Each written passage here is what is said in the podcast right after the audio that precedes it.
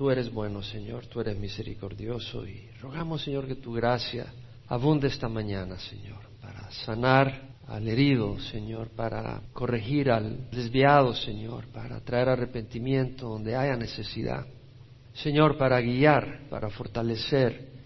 Y Señor, realmente no venimos a una conferencia, te necesitamos a ti, pero tú te manifiestas hablándonos, que podamos oír tu voz, Señor, porque tu voz es sanidad, como dice tu palabra, Él les habló y los levantó de la muerte. Y es cierto, Señor, es con tu palabra que tú das vida, tú eres luz, tú eres consuelo, Señor. Y necesitamos que hoy te manifiestes, Padre. Despiertes al que está dormido, Señor. Y ayúdanos, Señor. En nombre de Jesús. Amén. Estamos estudiando el capítulo 6 del libro de Pablo a las iglesias de Gálatas, una carta que Pablo escribe a las iglesias en Gálatas, en Galacia, a los Gálatas, debido a la influencia de los judaizantes que decían de que había que circuncidarse para ser salvo y obedecer la ley de Moisés. Vimos en el capítulo 5 que Pablo hace una exhortación a andar en el Espíritu. Andad en el Espíritu y no cumpliréis el deseo de la carne, les dice. Porque el deseo de la carne es contra el Espíritu y el del Espíritu contra la carne. Se oponen uno al otro. Pablo luego les explica, les detalla las obras de la carne. Las obras de la carne son evidentes y empieza a dar algunos ejemplos. No hace una lista exhaustiva, pero da varios ejemplos. Y luego habla de los frutos o del fruto del Espíritu, amor, gozo, paz, paciencia, benignidad, bondad, fidelidad, mansedumbre y dominio propio. El caminar del cristiano es un caminar de una relación con Cristo. Y esa relación no es estática, es un caminar. Es un caminar donde vamos aprendiendo. Es un caminar donde si no estás caminando con el Señor, donde no estás acercándote al Señor y buscando al Señor, empiezas a retroceder y a desviarte, pero es un caminar. Y hay una meta a la que tenemos que llegar. Y en esa meta y en ese caminar a veces podemos tropezar y caernos. Nadie es que no camina se cae, el que se cae es el que está caminando. Y Pablo pasa a hablar de eso en el capítulo 6, en los primeros versículos. Y es lo que vamos a estudiar ahora. Capítulo 6, Pablo dice, hermanos, aun si alguno es sorprendido en alguna falta, vosotros que sois espirituales, restauradlo en un espíritu de mansedumbre, mirándote a ti mismo, no sea que tú también seas tentado. Llevad los unos las cargas de los otros y cumplid así la ley de Cristo. Porque si alguno se cree que es algo no siendo nada, se engaña a sí mismo. Pero que cada uno examine su propia obra y entonces tendrá motivo para gloriarse solamente con respecto a sí mismo y no con respecto a otro, porque cada uno llevará su propia carga. Bueno, quiero cubrir esa parte, esa sección. Vemos acá que Pablo dice, hermanos, aun si alguno es sorprendido en alguna falta, vosotros que sois espirituales, restauradlo en espíritu de mansedumbre, mirándote a ti mismo, no sea que tú también seas tentado. Me fui al inglés. Realmente estos versículos son sencillos, pero realmente hay mucho que estudiar acá. Y hay posibilidad de interpretarlo equivocadamente. Así que estuve dedicándole un poco de tiempo. La traducción es en inglés, la New International Version dice caught in sin. La English Standard Version, caught in any transgression. La New American Standard, caught in any trespass. ¿Qué quiere decir si alguno es sorprendido en alguna falta? ¿Que sorprendiste a alguien pecando y lo agarraste con las manos en la masa? No, no es lo que quiere decir. De hecho, el diccionario Vines Expository, Vines Expository Dictionary, dice que el significado acá no es que sorprendes o detectes a alguien descubriéndolo porque él está haciendo algo de escondida, sino más bien alguien que cae sorpresivamente en pecado o falta, al no estar vigilante, al descuidarse. En otras palabras, si alguien es sorprendido en alguna falta, en otras palabras, que la falta lo sorprendió a esa persona, que alguien está descuidado y de repente tropieza y se cayó.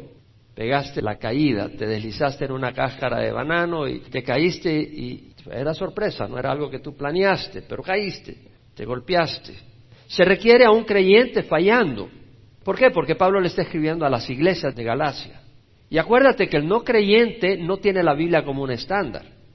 Aquí estamos hablando a los creyentes. Pablo le está hablando a los creyentes, que tienen la Biblia como un estándar. Ahora, obviamente nuestro deseo es que el no creyente llegue a conocer a Cristo primero. Y cuando llegue a conocer a Cristo va a tener un estándar que es la palabra de Dios. Pablo le está hablando a los creyentes. Ahora, ¿cómo puedes decirle a alguien que está mal si no consideras que está mal? Si no juzgas que está mal. ¿Cómo puedes decirle a alguien que estás en una falta y que él, tal vez él ya se dio cuenta o tal vez no se ha dado cuenta? ¿Y cómo le puedes decir a esa persona que está fallando si no juzgas su actitud? Bueno, el Señor habla del fruto del Espíritu y habla de las obras de la carne. Y dice que las obras de la carne son evidentes. Entonces nos está dando cosas que son evidentes, que muestran que son obras de la carne, no de Dios. Y nos da fruto del Espíritu, que es evidente, que es del Espíritu. Y tenemos la palabra de Dios como un estándar. Toda escritura es inspirada por Dios y es útil para enseñar, reprender, corregir e instruir en justicia, a fin de que el hombre de Dios sea perfecto, equipado para toda buena obra. Toda escritura es inspirada por Dios. Si amamos a alguien, le vamos a corregir si le vemos caer en error y pecado. Pero lo vamos a hacer en amor. No para desecharle, no para hundirlo, no para calumniarlo, no para sentirnos superior a ellos, sino para corregirlo, porque le amamos. La palabra de Dios dice, fieles son las heridas del amigo, pero profusos los besos del enemigo. El enemigo te puede dar besos y abrazos, pero realmente no te ama. Un amigo verdadero, con cariño, te va a ayudar si te ves metiéndote en el lodo no te va a dejar que sigas metiéndote en el lodo. Los impíos y los burlones no aceptan corrección. Proverbios 9:7 dice, el que corrige al escarnecedor atrae sobre sí deshonra. Tú te pones a corregir a alguien que es un burlador, te vas a meter en problemas, porque no tiene un corazón para recibir corrección. Y el que reprende al impío recibe insultos. Es decir, tú tratas de reprender a alguien que está en el mundo y quiere estar en el mundo, es otro idioma. No quiere decir que no vas a evangelizar y traer la palabra de Dios para que la persona venga al arrepentimiento, pero si tú te pones en el mismo plan con alguien que es malvado, te saca de patadas. El Señor dijo, no le des la perla a los cerdos. Los burlones reciben golpes por despreciar la instrucción. Los sabios aprecian y reciben sabiduría con la instrucción.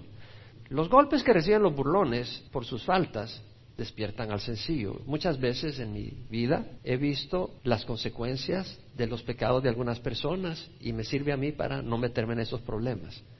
He visto algunas personas que han cometido algunos pecados y las consecuencias han sido terribles. Digo, no, por ahí no me meto. El simple aprende sabiduría. Cuando el escarnecedor es castigado, dice la palabra. El simple se hace sabio. Pero cuando se instruye al sabio, adquiere conocimiento. La persona sabia es aquella que acepta instrucción y recibe conocimiento. Proverbios 19:20 dice, escucha el consejo y acepta la corrección para que seas sabio el resto de tus días. Es decir, la persona sabia es la que escucha consejo y acepta corrección. Vemos el contexto. Si alguno es sorprendido en alguna falta, vosotros que sois espirituales, restauradlo en espíritu de mansedumbre, mirándote a ti mismo, no sea que tú también seas tentado. Es decir, hay espacio para la corrección. Y Pablo dice, vosotros que sois espirituales, restauradlo en espíritu de mansedumbre. Los espirituales, ¿Cuál es el fruto del Espíritu? Amor, gozo, paz, paciencia, benignidad, bondad, fidelidad, mansedumbre y dominio propio. La persona que es espiritual va a poder venir y corregir a alguien con un espíritu de mansedumbre, no con un espíritu de arrogancia y con la motivación correcta. ¿Quién es la persona espiritual? Es la que es guiada por el Espíritu Santo, que tiene el Espíritu Santo como base para guía de su vida y la palabra como base para su vida. El restaurador debe de caminar guiado por el Espíritu Santo, si no es un hipócrita. Sería hipocresía querer corregir a alguien si nosotros andamos peor. Es decir, si yo estoy tirado en el lodo y me estoy revolcando en el lodo y le digo a alguien, oye, mira, tú te manchas la camisa cada vez que comes y trato de corregirte, es algo absurdo, si yo mismo me estoy revolcando en el lodo, que es peor. Entonces, esa es la persona espiritual la de que ha de corregir a aquel que está fallando. Jesús habló sobre eso y dice, ¿por qué miras la mota que está en el ojo de tu hermano y no te das cuenta la viga que está en tu propio ojo? ¿O cómo puedes decir a tu hermano, hermano, déjame sacarte la mota que está en tu ojo, cuando tú mismo no ves la viga que está en tu ojo? Hipócrita, saca primero la viga de tu ojo y entonces verás con claridad para sacar la mota que está en el ojo de tu hermano. O sea, el Señor está diciendo, si vas a corregir a alguien, examínate tú primero. Primero examínate y mira cómo estás tú. Y luego ve y corrige a alguien. Pablo dice, Hermanos, si alguno es sorprendido en alguna falta, vosotros que sois espirituales, restaurarlo en un espíritu de mansedumbre, restaurarlo en espíritu de mansedumbre. Veamos la actitud de la corrección. No es una actitud de yo soy perfecto, impecable, sin falta alguna. Y por eso te vengo a corregir a ti, porque yo soy el estándar. No es esa la actitud. Venimos como hermanos. Tampoco venimos inspeccionando a todo el mundo alrededor nuestro, descubriendo los errores de las personas, porque ese es nuestro pasatiempo favorito, porque eso nos hace sentir superiores. Eso es lo que hacían los fariseos y los legalistas, hacen eso. Están constantemente mirando a las demás personas. Mira cómo hoy no trajo corbata, o mira el perfume que se anda echando. Constantemente criticando para hacer ellos sentirse superiores y espirituales. Pero es pura apariencia. El fariseo, el legalista, busca resaltar las fallas de los demás para él mismo sentirse superior. Ahora, cuando Pablo dice, vosotros que sois espirituales, restauradlo en espíritu de mansedumbre, no está dando licencia para que pasemos condenando a todas las personas que fallan. Pablo en Romanos 8 dice, ¿quién acusará a los escogidos de Dios? Dios es el que justifica. Y justifica con su sangre. ¿Quién es el que condena? Cristo Jesús es el que murió, más aún el que resucitó, el que está a la diestra del Padre intercediendo por nosotros. Necesitamos todos un intercesor porque somos imperfectos. Y entendemos eso. Entonces la corrección no es para decirle a esa persona, tú eres injusto, tus obras son malvadas y tú no vas a entrar al reino de los cielos porque tus obras no te califican. Las obras de nadie de nosotros califica. Es la sangre de Cristo la que nos hace justos. Pero porque amamos a los hermanos y nos amamos unos a otros, si alguno está atrapado en algo que no es correcto, de repente cayó atrapado, porque el enemigo anda como león rugiente. Vamos y le ayudamos. No, hermano, tú eres hijo de Dios, vamos a caminar en la luz. Esa es la actitud. Cuando corregimos a alguien, ¿cuál es nuestra motivación? ¿Es porque nos incomoda su comportamiento y realmente lo quiero corregir porque ya no aguanto su actitud? ¿O es porque le amamos y buscamos su sanidad y plenitud?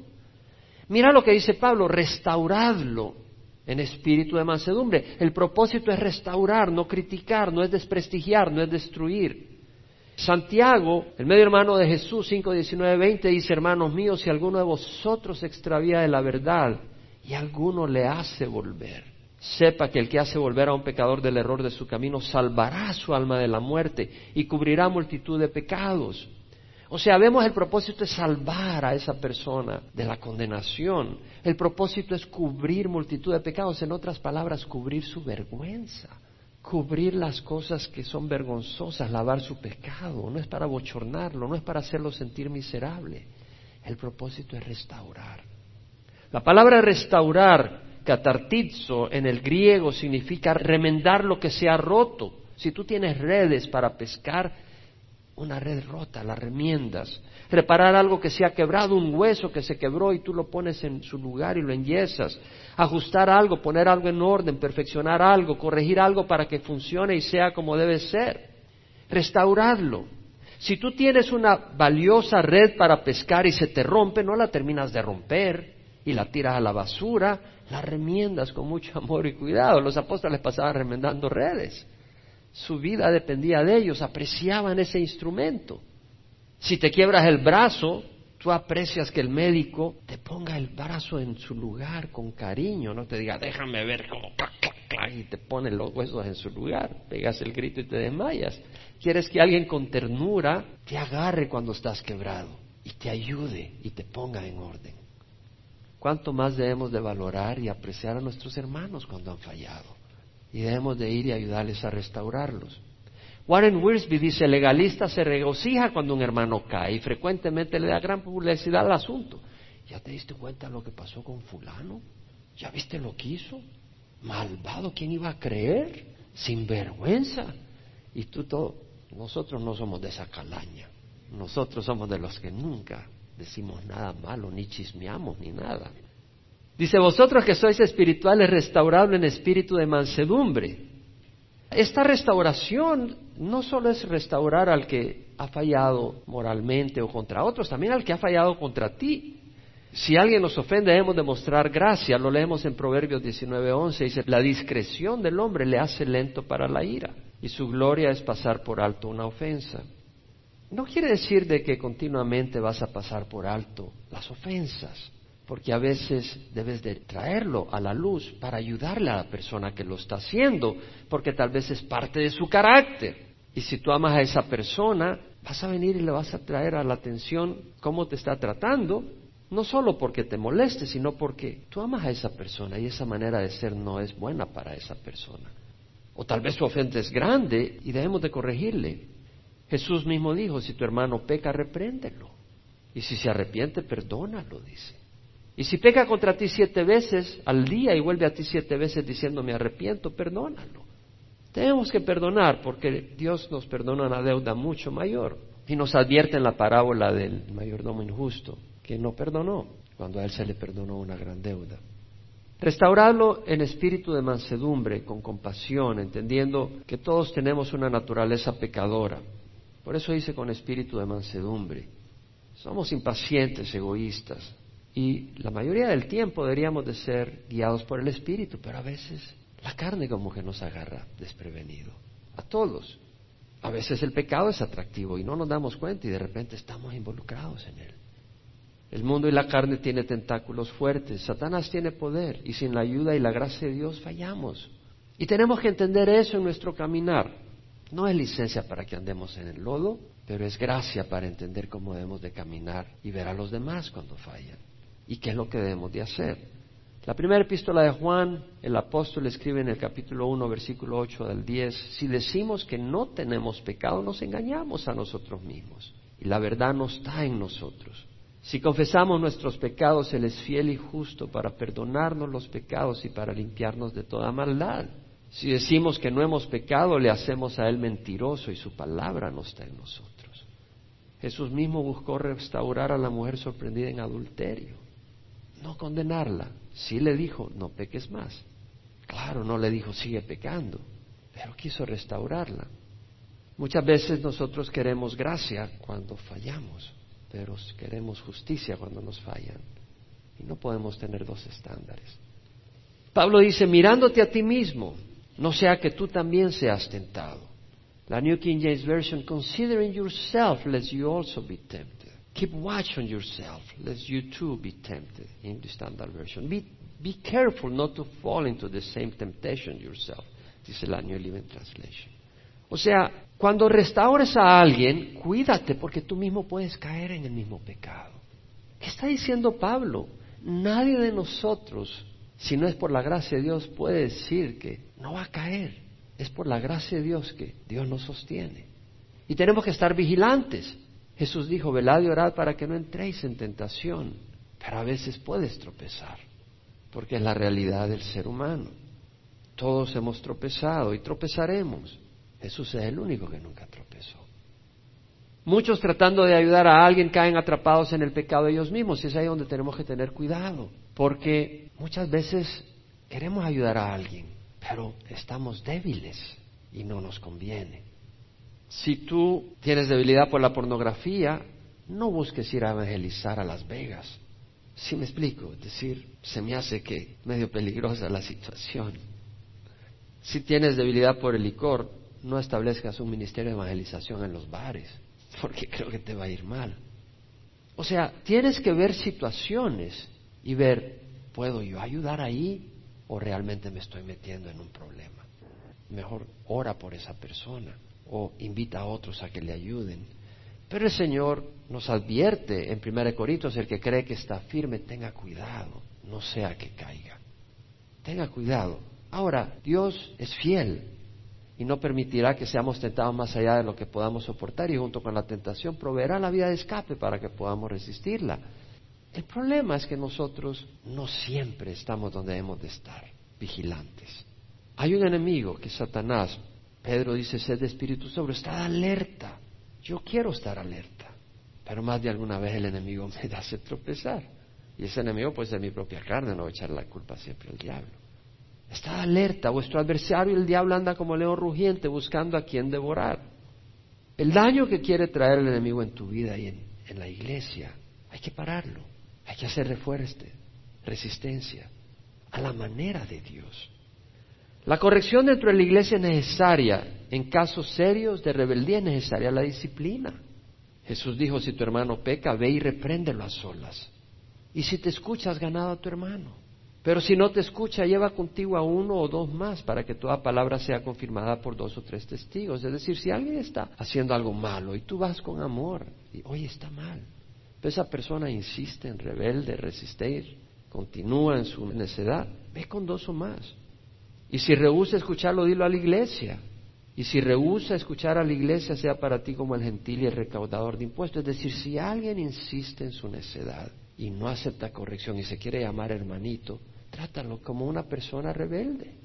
No te asocies con esa persona. ¿Para qué? Para traerla al arrepentimiento. Pablo dijo en 2 Tesalonicenses 3, 14 al 16, si alguno no obedece nuestra enseñanza en esta carta, señalad a tal y no os asociéis con él para que se avergüence. Sin embargo, no lo tratéis como enemigo, sino amonestadlo como a un hermano. La disciplina es pues necesaria a veces para traer al arrepentimiento, no para odiar a la persona. Ahora, Pablo dice, llevad los unos las cargas de los otros y cumplid así la ley de Cristo. Porque si alguno se cree que es algo no siendo nada, se engaña a sí mismo, pero que cada uno examine su propia obra y entonces tendrá motivo para gloriarse solamente con respecto a sí mismo y no con respecto a otro, porque cada uno llevará su propia carga. Interesante, llevar los unos las cargas de los otros y cumplir así la ley de Cristo. Ahora, Pablo ha estado hablando de qué? De fallas.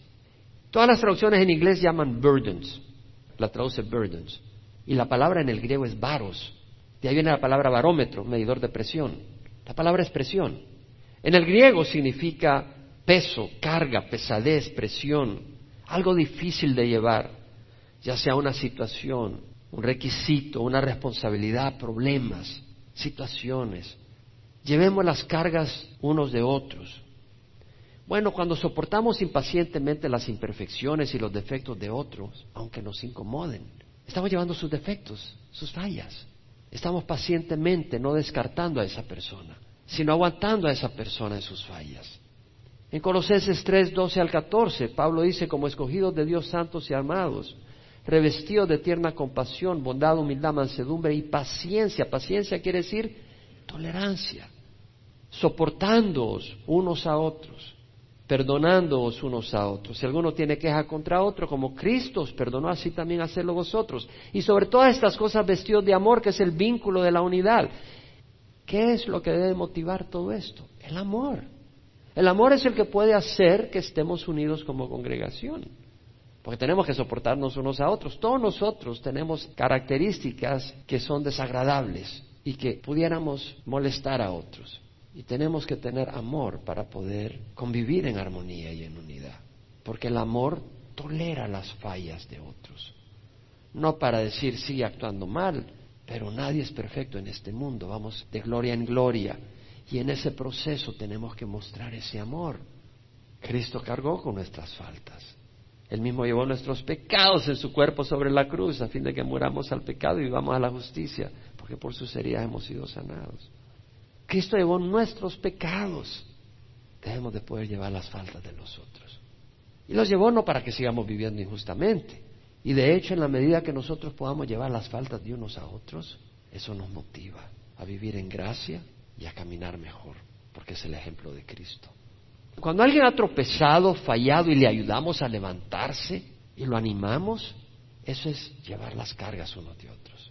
Si alguien es sorprendido en un pecado y tú vas y le ayudas a levantarlo, en vez de decir, este ya ni quiero saber nada de él, pero vas y le das una mano, estás ayudándole con su carga. Cuando escuchamos a un hermano en su tristeza, dolor o crisis y oramos con él, estamos llevando su carga. Tal vez perdió un ser querido. Tal vez un ser querido está separado de esa persona. ¿Sabes que a veces lo que uno necesita no es una respuesta técnica, sino un brazo que te abrace? Y te das cuenta rápidamente. Muchas veces tú le dices a alguien, esto es la Biblia, esto dice pa, pa, pa, pa, y lo dices con una frialdad donde la otra persona se da cuenta que tú no tienes ningún sentimiento hacia él, sino que lo único que estás dando es dándole una respuesta doctrinal. Y no hay peor cosa que eso. Pero cuando tú te identificas con el dolor de alguien y vienes a la par de esa persona, eso ayuda. Cuando le ayudamos a alguien según su situación, se quedó en el camino, dentro de nuestras posibilidades. Si llevas a alguien al médico o al mercado o a la iglesia porque no tiene transporte, le estás ayudando con sus cargas. Cuando visitamos al enfermo, le llevamos alimento, le ayudamos con sus quehaceres. O alguien que tuvo un bebé o alguien que perdió a un pariente y vas y le das una mano. Eso es llevar las cargas los unos de los otros. Y yo espero que nuestra congregación se caracterice por eso, que seamos una congregación no solo doctrinalmente correcta, pero en el corazón estemos bien con el Señor. expresando ese amor de unos a otros, para que seamos un oasis en Orange County. Debemos de ayudarnos con las cargas, no imponer cargas como hacían los fariseos. Jesús acusó a los escribas y a los fariseos y a los intérpretes de la ley. Hay congregaciones donde tú vas y es que te ponen carga tras carga en vez de ayudarte, como Jesús vino a quitar cargas, no a poner cargas. Acusó a los escribas, a los fariseos, a los intérpretes de la ley por poner cargas sobre personas en lugar de ayudarles a llevar cargas. En Lucas 11:47 dice, hay también de vosotros intérpretes de la ley. Yo no hubiera querido estar del otro lado de la conversación y oír de Jesús que me diga eso. Hay de vosotros intérpretes de la ley porque cargáis a los hombres con cargas difíciles de llevar y vosotros ni siquiera tocáis las cargas con una de vuestros dedos. O sea, los intérpretes de la ley agarraban la ley y la interpretaban tan estrictamente en cierta parte para hacerse sentir ellos justos. Y estaban poniendo más cargas de las necesarias. Y entonces tenían una justicia externa, no real. En Mateo 23, del 1 al 36, le tira duro a los escribas y fariseos y le dice, escribas y fariseos, atan cargas pesadas y difíciles de llevar y las ponen sobre las espaldas de los hombres, pero ellas ni con un dedo quieren moverlas, sino que hacen todas las obras para ser vistos por los hombres. Es decir, reglas y cosas para que la gente diga, mira qué rectos son. Hay de vosotros, escribas y fariseos hipócritas, porque pagáis el diezmo de la menta, del eneldo y del comino, de las especies más pequeñas y habéis descuidado los preceptos de más peso de la ley, la justicia, es decir, caminar rectamente, la misericordia, tener compasión del que falla, y la fidelidad, ser fiel. Y estas son las cosas que debías haber hecho sin descuidar aquellas, es decir, está bien, da el diezmo, pero no descuides la compasión, no descuides la misericordia, no descuides el que camines con rectitud, no solo con reglas, pero que haya una rectitud en tu comportamiento hacia otros. Les dijo, sois semejantes a sepulcros blanqueados que por fuera lucen hermosos, pero por dentro están llenos de huesos muertos y de toda inmundicia. Así también vosotros por fuera parecéis justos a los hombres, pero por dentro estáis llenos de hipocresía y de iniquidad. Los legalistas ponen requisitos, reglas y demandas innecesarias, cargas difíciles de llevar todo para parecer justos y van a gloriarse en la carne. Hay iglesias donde si tú no ayunas dos veces a la semana, ya te miran como una persona carnal. Oye, no ayunaste con todos el martes y el sábado. Y tienen esas demandas, no puedes usar perfume.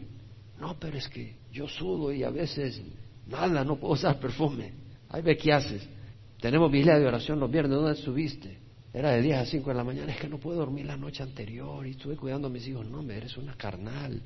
Y te ponen y te mandan a puro legalismo, pero no hay compasión, no hay amor y no hay rectitud. Llevar los unos las cargas de los otros y así cumplir la ley de Cristo. La ley de Cristo es amar. El amor tolera, soporta los defectos y fallas de otros. Mateo 7:12 dice, todo cuanto queráis que os hagan los hombres, así también haced vosotros con ellos, porque esta es la ley y los profetas. ¿En qué se reúne la ley y los profetas? En amar. Y dice, así como queréis que hagan contigo, así haced con otros. Cuando tú fallas, tú quieres que te ayuden. Cuando tú estás caído, quieres que te levanten. Haz eso con el que falla y con el que cae.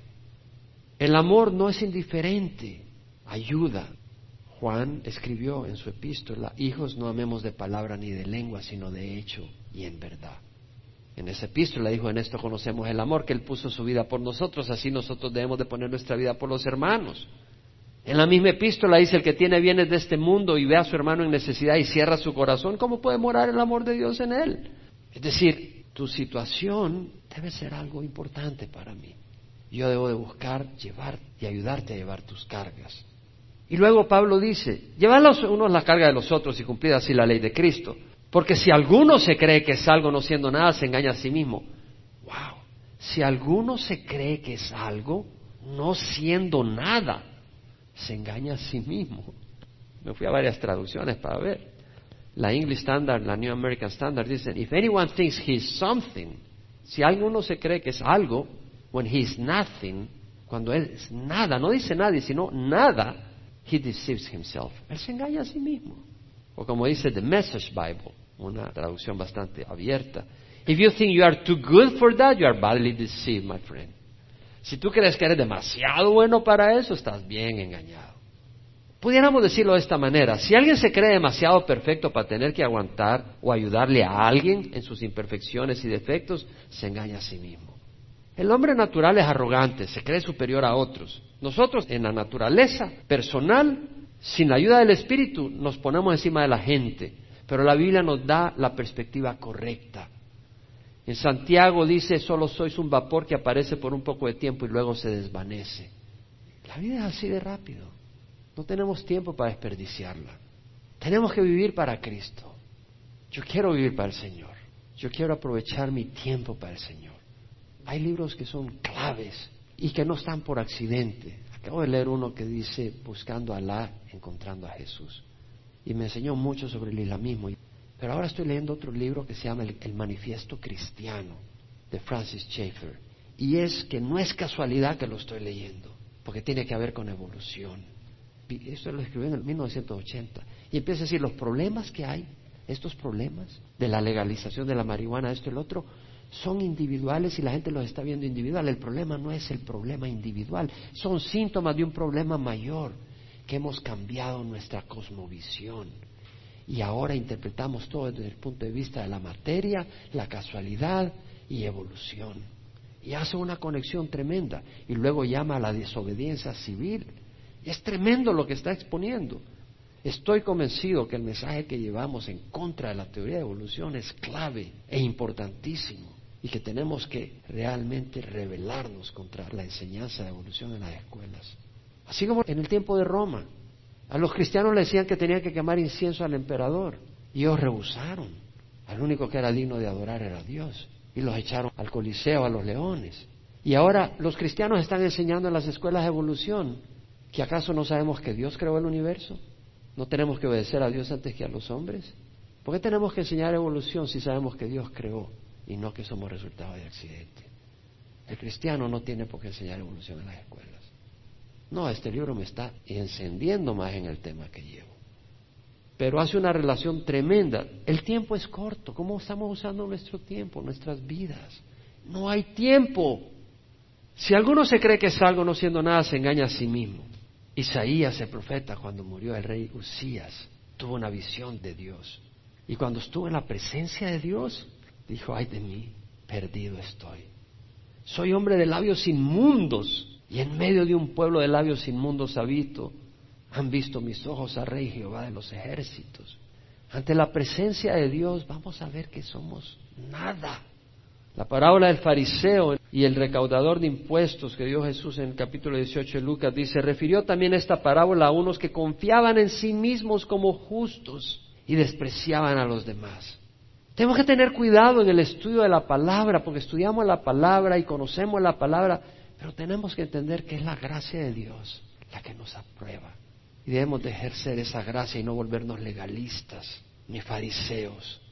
Dos hombres subieron al templo a orar, uno era fariseo y el otro recaudador de impuestos. El fariseo puesto en pie oraba para sí de esta manera, Dios, te doy gracias porque no soy como los demás hombres, estafadores, injustos, adúlteros, ni como este recaudador de impuestos. Yo ayuno dos veces por semana, doy el diezmo de todo lo que gano. Y el recaudador de impuestos, de pie y a cierta distancia, no quería ni alzar los ojos al cielo, sino que se golpeaba el pecho diciendo, Dios, ten piedad de mí, pecador. Os digo que este descendió a su casa justificado, pero aquel no, porque el que se ensalza será humillado, pero el que se humilla será ensalzado. Que cada uno examine su propia obra y entonces tendrá motivo para gloriarse solamente con respecto a sí mismo y no con respecto a otros. Debemos de examinar nuestra propia conducta, que cada uno examine su propia obra y tendrá motivo para gloriarse respecto a sí mismo. Es decir, examina tu caminar, mira si estás caminando rectamente y si lo es, regocíjate. Pero dale la gloria a Dios porque es por la gracia de Dios. Pero no te compares con otros, porque no tienes negocio en compararte con otros. Warren Wiersbe dice, un hombre debe examinar su propia obra a la luz de la voluntad de Dios y no a la sombra de los logros de otra persona. El legalista pasa comparándose a otros y trata de verse bien haciendo ver mal a los otros, criticándolos, exponiendo sus fallas. Y luego dice, llevad los unos las cargas de los otros y cumplid así la ley de Cristo, pero si alguno se cree que es algo no siendo nada, se engaña a sí mismo, que cada uno examine su propia obra, entonces tendrá motivo para gloriarse solamente con respecto a sí mismo y no con respecto a otro, porque cada uno llevará su propia carga. En otras palabras, a ti no se te ha dado la carga del vecino, tú tienes tu propia carga. Tú no puedes compararte con el otro. Un elefante no puede compararse con un pajarito en lo que come, porque son distintos, cada uno tiene su carga. Cada quien tiene su carga. Tú examina tu vida a la luz de la voluntad de Dios. Pero mira lo que dice, cada uno llevará su propia carga. Parece una contradicción. Había un burlador que se burlaba diciendo, mira, en el versículo 2 dice, llevad los unos la carga de los otros y en el versículo 5 cada uno llevará su propia carga. Parece contradicción. No, no es contradicción. Las palabras en griego son distintas y el significado es distinto. Varos es la carga en el capítulo 6, versículo 2, y está hablando de esa carga pesada que debemos de compartir unos con otros. Pero aquí en el, capítulo 6, versículo 5, la palabra es fortion, y se refiere a la carga de un barco, y en forma de metáfora puede implicar las obligaciones que uno tiene. Se usaba para hablar de la mochila que tenía que llevar el soldado a la guerra, o el bebé que lleva la mujer en el vientre. Bueno, el bebé que lleva la mujer en el vientre solo la mamá lo puede llevar en el vientre, no lo puede llevar el esposo. Cada uno lleva su propia carga, la que le corresponde. Y lo que está diciendo es que a veces hay holgazanes que no quieren madurar, no se responsabilizan de obligaciones, quieren ayuda en todo. Bueno, se entiende que un bebé de tres años le tengas que lavar su ropa, llevarlo de la mano al parque, pelarle su frutita. Pero si ya tiene 25 años y te tienen que pelar la frutita, hermano, estamos en serios problemas. Si te tienen que dar constantemente la mano y no te quieres esforzar, ni trabajar, ni contribuir a las necesidades de tu hogar y de la iglesia, solo quieres que te sirvan y te ayuden, estás mal. Warren Wiersbe da este ejemplo. Dice, si se te descompone el auto, que tu vecino te dé la mano llevando a tus hijos a la escuela. Pero nadie puede tomar tu responsabilidad de ser papá, de tu hogar, padre espiritual, de proveer para tu hogar. Tú no vas a decir, hombre, me quiero quedar viendo televisión, voy a ver si mi vecino se encarga de proveer para mi familia. No, lleva tu carga, Aragán. Esa es tu responsabilidad, carga y responsabilidad y obligación. Vamos a terminar el versículo 6. Y al que se le enseña la palabra que comparta toda cosa buena con el que le enseña. ¿Por qué menciona esto Pablo de repente? Y al que se le enseña la palabra que comparta toda cosa buena con el que le enseña, porque está hablando de cargas. Y lo que está diciendo el que está enseñando la palabra de Dios ya tiene una responsabilidad, que es ministrar al pueblo de Dios y guiar al pueblo de Dios. No debe tener una doble carga, enseñar y encima trabajar para sostenerse. Y eso lo enseña la palabra de Dios. Y Pablo enseña la importancia en la iglesia. Pablo mismo, siendo líder, siendo pastor, no lo está haciendo por razones egoístas. Porque cualquiera diría, mira lo que dice Pablo, es un sinvergüenza. Dice que al que enseña la palabra que comparta toda cosa buena con el que le enseña, hint, hint, como quien dice, ¿entienden? Ayúdenme, sírvanme. No lo está diciendo con ese espíritu, pero Pablo lo está diciendo porque es la actitud que debe haber hacia los pastores. Una actitud de agradecimiento y deuda. Y eso implica provisión, y Pablo habla en otros lugares, el reconocimiento que se da a los pastores, el honor y la sujeción. En 1 Tesalonicenses 5, 12 al 13, Pablo dice, os rogamos, hermanos, que reconozcáis a los que con diligencia trabajan entre vosotros, no a los que se aprovechan de ti, pero a aquellos que son diligentes, sirviendo entre vosotros, y os dirigen en el Señor, y os instruyen. Está la instrucción y está la dirección, la guía, y que los tengáis en alta estima en muy alta estima con amor por causa de su trabajo, vivir en paz los unos con los otros. Entonces vemos que Pablo está hablando, sí, y en Calvary hablamos de que el pastor es el siervo de todos. Esa es la filosofía de ministerio que tenemos, porque el Señor Jesucristo nos lo enseña. Y venimos a servir a la congregación, no venimos a ser servidos. Pero tenemos que tener cuidado de no confundirnos y pensar de que el pastor es la carpeta sobre la cual todos vamos a pararnos. No sé si me explico, y no lo digo porque aquí no ocurre eso, pero lo estoy diciendo de que no nos confundamos. Y Pablo está hablando de eso, del respeto y reconocimiento que se le dará a los pastores. En 1 Timoteo 5, 17 al 19 dice, los ancianos que gobiernan bien sean considerados dignos de doble honor, principalmente los que trabajan en la predicación y en la enseñanza. Cuando dice doble honor, está hablando de doble honor. El primer honor, el respeto que se le debe dar a los pastores. Y el segundo honor está hablando del apoyo económico porque sé eso, porque lo dice ahí mismo. La escritura dice, no pondrás bozal al buey cuanto trilla, y el obrero es digno de su salario. Y luego dice, no admitas acusación contra un anciano a menos de que haya dos o tres testigos. En otras palabras, obviamente que los ancianos, se refieren a los pastores, somos meta de Satanás. Y cada vez que cualquier persona empiece a acusar al pastor, no es motivo para que tú estés diciendo que lo vamos a llevar al banquillo de los acusados. Ahora, hay situaciones donde sí se merece, si hay suficiente criterio y hay dos, tres testigos que hablan contra un pastor, examinar las cosas. En 1 Corintios 9, 6 al 18, Pablo habla de esa situación donde dice, ¿acaso solo Bernabé y yo no tenemos el derecho a no trabajar? En otras palabras, Pablo está diciendo, yo tengo el derecho a no trabajar. Tiene ese derecho. ¿Acaso Bernabé y yo no tenemos ese derecho? ¿Quién ha servido alguna vez como soldado a sus propias expensas? ¿Quién planta una viña y no come de su fruto? ¿Quién cuida un rebaño y no bebe de la leche del rebaño? ¿Acaso digo esto según el juicio humano? ¿No dice la misma ley esto? Pues en la ley de Moisés es escrito, no pondrá bozar al buey cuanto tría. ¿Acaso le preocupan a Dios los bueyes? ¿O lo dice especialmente por nosotros? Sí se escribió por nosotros, porque el que ara debe de arar con esperanza y el que tría debe triar con la esperanza de recibir de la cosecha. Si en vosotros sembramos lo espiritual, será demasiado que vosotros cosechemos lo material. Pablo está diciendo, si el pastor está dando la palabra de Dios, que es mucho más valiosa que lo material, es lógico esperar que pueda cosechar económicamente su apoyo económico. Pablo dice, si otros tienen este derecho sobre vosotros, ¿no lo tenemos aún más nosotros? Ahora Pablo dice, sin embargo, no hemos usado este derecho, sino que sufrimos todo para no causar estorbo al Evangelio de Cristo. Pablo se abstiene de ese derecho. El derecho está ahí. Pablo se abstiene. ¿Por qué? Porque en ese tiempo habían falsos profetas que abusaban y estaban en la predicación por el dinero, como es hoy en día. Entonces, algunos pastores podemos abstenernos de recibir apoyo económico de la iglesia. Esa es decisión de los pastores que hacen eso. Pero eso no le quita a la iglesia la obligación en general de apoyar a sus pastores económicamente. Pablo dice, ¿no sabéis que los que desempeñan los servicios sagrados comen la comida del templo y los que regularmente sirven al altar reciben su parte? Así también ordenó el Señor que los que proclaman el Evangelio vivan del Evangelio. Pero luego Pablo dice, yo de nada de esto me he aprovechado. Y no escribo esto para que así se haga conmigo, porque mejor me fuera a morir que permitir que alguno me prive o haga vana mi jactancia.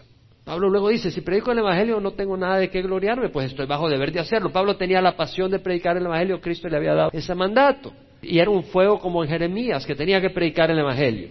Ahora dice, pero si lo hago voluntariamente tengo recompensa. Es decir, si no recibo apoyo de ustedes, si tengo que trabajar con mis manos, eso es algo que ya lo hago como una ofrenda adicional que le quiero dar a Dios. Pero no estoy obligado a hacerlo. Yo debo de recibir apoyo de ustedes, dice. Pero decido no recibir apoyo de ustedes. es mi decisión personal de manera de que recibo recompensa por eso.